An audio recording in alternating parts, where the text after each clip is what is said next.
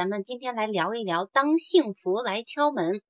呃，这部电影呢是取材真实的故事呢，它的主角是美国黑人投资专家，哎，这个名儿好难念，他是加布里尔·穆奇诺执导的，威尔·史密斯、贾登·史密斯还有桑迪·牛顿等主演的美国电影。呃，它其实是在二零零六年十二月十五号在美国上映的一部片子，到现在已经十多年了。呃，它主要讲述了这样一个故事啊，克里斯加德纳，然后生活在旧金山的黑人男青年，靠做推销员养着老婆还有他的孩子。克里斯呢，从来没有觉得日子过得很幸福，当然也没有很痛苦，那就跟美国千千万万的普通男人一样，过着非常平淡的生活。那直到有一天，一系列突如其来的变故让克里斯知道，原来平淡的日子有多珍贵。首先呢，他是先丢掉了自己的工作。公司裁员啊，让他丢了饭碗。那克里斯呢，从此就遭遇了一连串的重大打击。他的妻子呢，因为忍受不了长期的贫困生活，愤而出走，连一岁大的儿子也一同带走了。那没过多久，他妻子又把儿子还给了克里斯。从此呢，克里斯不仅要面对失业的困境，还要独立抚养儿子。那没过多久，克里斯因为长期欠交房租，就被房东赶出家门。带着儿子流落街头了。那在接下来的两三年当中，这对苦命的父子的住所从纸皮箱搬到了公共卫生间。那克里斯坚强的面对困境的时刻啊，去打散工赚钱，同时呢也努力培养孩子乐观面对困境的精神。那父子俩的日子虽然非常的苦，但是还是能快乐的生活的。那有一就是一个偶然的机会啊，克里斯在停车场遇见一个开着。高级跑车的男人克里斯就问他做什么工作才能过上你这样的生活？那个男人就告诉他说自己是做股票经纪人的。那克里斯就从此就决定自己要做一个出色的股票经纪人，和儿子过上好日子。那完全没有股票知识的克里斯呢，靠着毅力在华尔街一家股票公司当上了学徒。那头脑灵活的他很快就掌握了股票市场的知识。随后开上了自己的股票经纪公司，最后成为了百万富翁。那一路上，克里斯其实经历了很多的挫折，但是他年幼的儿子每次都能给予他最大的鼓励。那两个父两父子相互扶持，最终完成了又一个美国梦。他们是黑人啊。他是这个样子的，就是他是觉得他没有觉得自己的日子过得很幸福，但是也没有觉得很痛苦，那就跟千千万万的普通人一样，过着非常平淡的生活。那直到说突如其来的变故，才让他知道，原来平淡的日子是那么那么的珍贵。那其实我觉得好多人的状态的话，可能就也是这个样子的。那你觉得就是自己的生活啊，没有很幸福，然后也没有很痛苦，然后就是很平淡。然后平淡的时候会觉得，哎呀，太淡了，就淡出，就是就跟喝白开水一样，太淡了。但是等到你出现变故的时候，你就会觉得平平平淡淡才是真，平淡是多么的多么的珍贵。那当然啊，克里斯其实在他的生活出现变故之后。他也是一直在努力，没有放弃过。那虽然说妻子啊离家出走了，然后把儿子带走，然后后来可能因为呃被生活所迫，为生活所迫又把儿子还给了他。那就是克里斯其实不仅要面对他事业的困境，还要独立抚养他的孩孩子。那其实就是他很艰难，因为他没有就是。只能靠打散工来赚钱，然后交不起房租，然后被房东赶出来，然后一系列他经过了一系列的，就是这些呃波折或者是磨难也好，就是在生活当中碰的头破血流之后。然后慢慢的找到了一个方向，就是那个股票经理人、经纪人。那看到人家可以开着高级的跑车，可能就是出入高级的场所，穿着什么就是比较昂贵的那些西装等等的吧，他就会觉得非常的羡慕。那他也想要过上好日子，带着儿子过上好日子。那他知道了之后，他就靠着自己的毅力跟努力，在一家股票公司当上学徒，然后掌握股票知识。最后开了自己的股票公司，然后成为了百万富翁。其实这是一个非常非常励志的故事。那就是拆解完了之后，大家对这个电影有什么样的想法或者是看法？咱们一起来聊一聊吧。好的，嗯，那那个我先说了，就那个是这样。刚才你说完这个《当幸福来敲门》，我感觉我们今天晚上一直在聊这个励志电影，还是挺挺厉害、挺应景的啊。那么我也不知道是符合当下的情形还是心情。那么其中这个故事片里边吧，然后我大概看了一下，就是呃，他前半段的生活还是挺惨的，嗯，又是这个工作也不好，然后生活也不好，同时的话还这个住的也不好，然后交不起房租，还被房房东扫地出门。但是他确实是一直坚持，呃，他的学历的话也不高，可以说。啊，那么他能够获得这么大的一个机会，然后走入到证券经纪人，那么这个呃，成为了这个证证券公司里边的一名员工。大家知道，在证券公司工作的话，那么收入肯定是不菲的啊。同时，他承担的风险以及需要付出的这个脑力劳动也是非常大的。那么，在他这个学历并不是非常高的情况下，他以什么样的一个优势来获得了这个岗位呢？而且，他是在这个。二十个实习生当中，其中一个，我觉得他的各方面条件不一定是非常好的。那他们的实习期的话，也是大概半年的时间。他生活其实这半年对于他来说还是非常辛苦的，因为实习期的话也是没有工资的，他要一直坚持下去，而且不被淘汰的情况下才能留下来继续去工作。他其实凭借着自己的努力，还有就是他的决心。另外的话，还有就是他其实也是一个善于观察的一个人。我们可以说，在证券公司的话，那么。这么这么高风险，也是一个高回报的一个公司。那么不是说你只是一点点的这个，比如说跟人家拍拍马屁呀等等啊，这些一些小聪明就能够取得进步或者取得成功的。那你一定是有头脑的一个人。我觉得在他这么。嗯，就是其他条件不是特别好的情况下，他其实完全凭借的是自己的这个一己之力了，可以说啊，当然说他肯定这个人际也是不错的啊，能够继续留下来，而且取得了最后取得了这个工作，然后结果他们的生活也因为这个工作然后得到了改善，我觉得看起来还是很励志，然后。嗯，他其实他真正付出来，我没有办法去体会啊。他这半年的生活，我觉得不亚于，虽然说有了工作，有了一个实习工作，但是也不亚于他曾经交不起房租、被扫地出门等等，然后在卫生间过日子的这种生活。一个是他身体上的压力，一个是他真正工作之后又要承受身体和生活上的这个双重压力。那么同时他还带着一个孩子，呃，这个五岁的一个男孩，所以。我觉得真的是不简单，很难有人能够通过这样的一个逆境，然后继续坚持下去，而且成功。那如果说人，就又翻回来说，如果人不是被逼到了极致的话，那么其实你的每一次失败，也就是跌入谷底的时候，正是你要反弹的时候。那么如果你跨过去了，其实你正是你一个反弹的高峰期就要来了。我们看待任何事物的时候，就是有好有坏。那么当遇到这样的情形的时候，其实我们不用说。过多的悲伤，哎呀，怎么这么倒霉？这那不用去抱怨。那么你就相信这件事情的话，一定是你一个好的事件的征兆开始。你只要努力坚持，继续走过去，就一定没有问题。这件事情就结局就告诉我们了。那么答案就是这样，坚持基本上方向没错，坚持就一定会成功啊！就这样。嗯，好的，感谢悠悠的分享。哎呀，好嘞，那我说一下吧，就是刚才那个，当你说幸福来敲门的时候吧，我一直印象里面。是一个人，就是提着一只小熊，然后 怎么是提着 熊？他是提着箱子。对，然后后来那个我想了想，不对，那个他其实是说的是那个这个男主他带着他的儿子的故事。呃，然后这个故事里面呢，他是一个黑人，一对黑人父子嘛，然后也是非常艰难的情况之下，嗯，他我看他都那个最后被生活逼迫的都睡在了这个洗手间里面。就公共洗手间里面，然后也是非常惨的一个状态。呃，由这部电影呢，其实我联想到了其他的几部，就是比较著名的这个呃父亲带着儿子的这种电影。呃，比如说我们都知道那个《长江七号》，《长江七号》是周星驰那个跟徐娇一起演的一部电影。然后在里面呢，周星驰演的这个父亲也是一个非常落魄的、失意的一个父亲。然后他在建筑工地里面干一个建筑工人，呃，也是没有什么收入，家里很穷。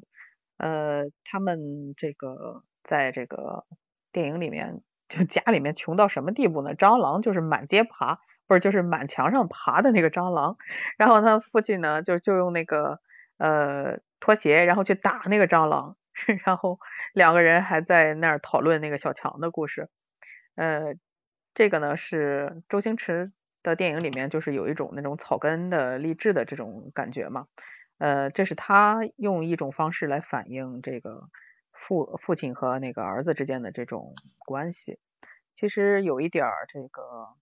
就是小人物的那种心态吧，可能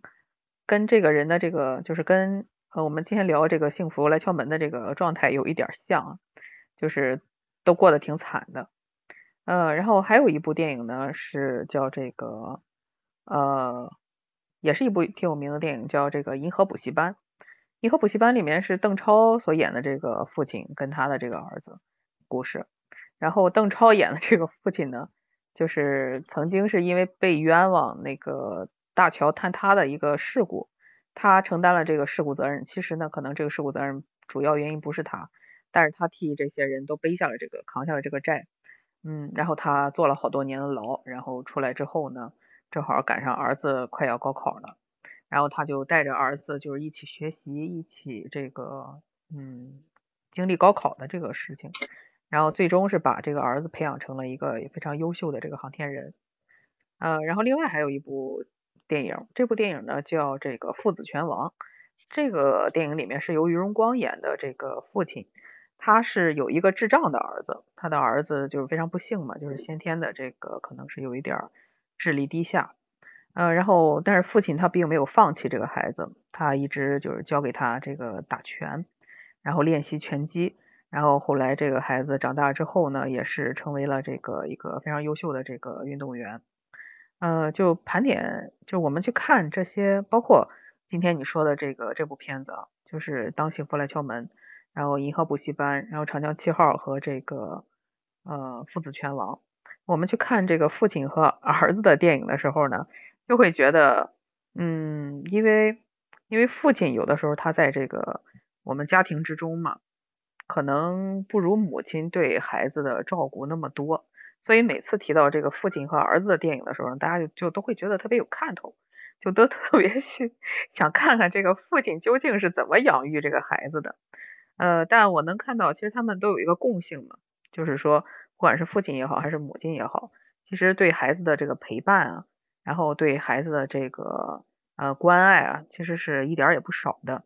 尽管呢，就是大家这个电影的这个嗯共同的地方都是什么呢？可能是父亲遇到了这个失意落魄的一个时间段，啊，然后非常贫穷，没有钱，然后或者说是遇到了一些困境，比如说孩子有先天有病，但是呢，他们都没有放弃生活，他们也没有说是放弃孩子，呃，就但是。嗯，就很就是带着孩子吧，就不管再困难，不管再痛苦，不管再怎么样，都一定要把孩子培养出来，都一定要给孩子创造一个优良的环境。嗯，比如你说的这个，嗯，《幸福来敲门》里面的这个，嗯，男主角，他是因为孩子的原因，他就必须要挣钱，所以他去当了股票经纪。呃，然后，呃，这个。长江七号里面这个父亲，他也是一直在为这个孩子就是有好的生活而努力。嗯，这个什么父子拳王里面那个父亲呢，他就是从来就没有放弃自己的孩子，他想尽一切办法也要把他送到这个拳馆里面去打拳。啊，然后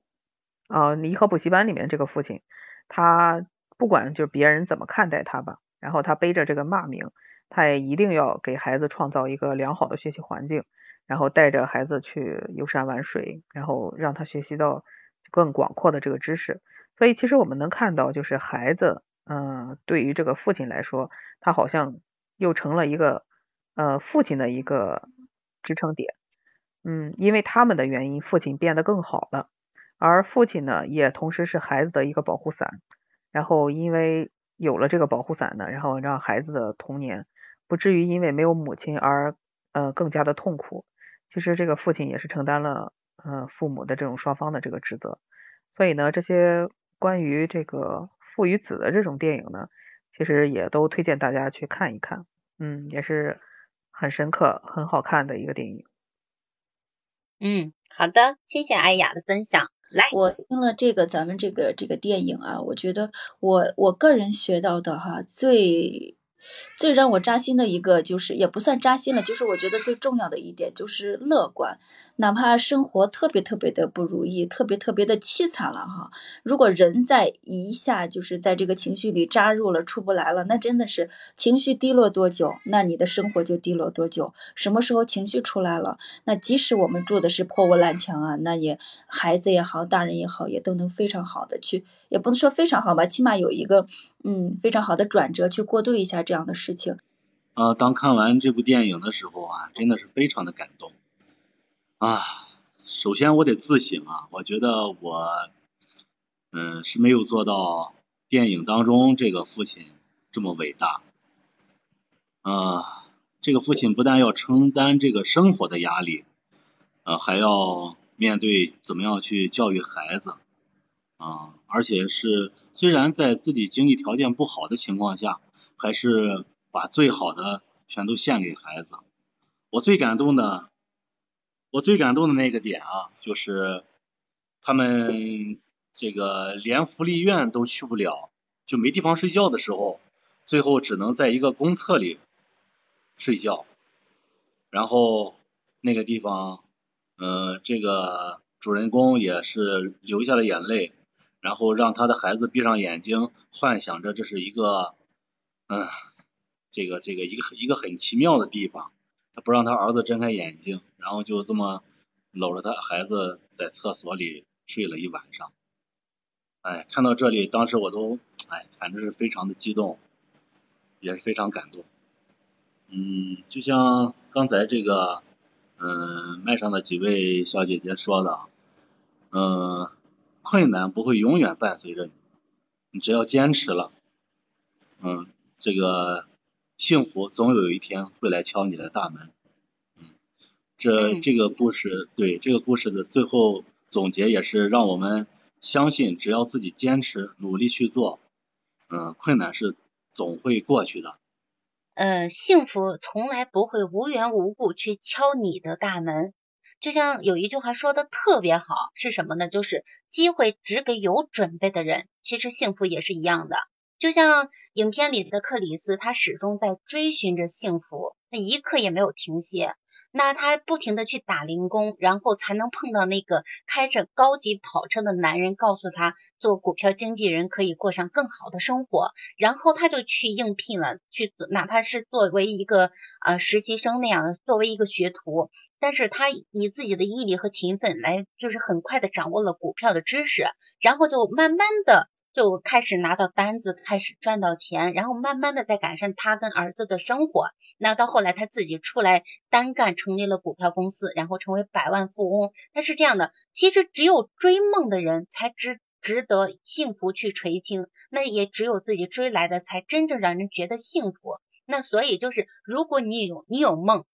一定要大声说出自己的梦，而且你努力去坚持。呃，去努力，去坚持，而不是说你老了之后说，哎呀，我把我所有的梦想，因为我这我自己没有实现，然后我要把它寄托给我的下一代身上。我觉得就是千万不要做这个样子，你去做了，然后成不成功单说，但是就是。我之前有说过，幸福是什么？幸福可能就是真的是在你追寻的过程当中，这个过程是本身就是幸福的，哪怕结果并不是那么的好，但是你这个过程，你享受了这个过程，你享受了自己的努力、自己的奋斗，那你在追寻幸福的过程中，其实你已经幸福了。就是你看这个人，他是经过了一些一些小坎儿吧，就是本身就挺平坦、挺普通的一个人，一个推销员。那突然失业了，那对于一个已婚人士来说，失业那真的是一个打击啊，也就是说压力非常非常的大。嗯，再然后他离婚啊，离婚出走，妻子又把儿子给送回来了，也就是说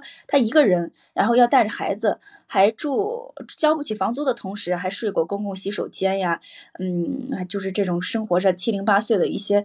嗯，比一般人还要惨的生活吧？那我找到了这么几个点，这个人身上的优点啊，我觉得他选择了，首先他选择了一个适合自己的赛道，就是用咱现在的话说是适合自己的赛道啊，因为那个刚好是他先看到了那个开跑车的人，然后他去问，他很勇敢啊，他去问，然后人家说是做股票就可以，就就这样这样发财吧，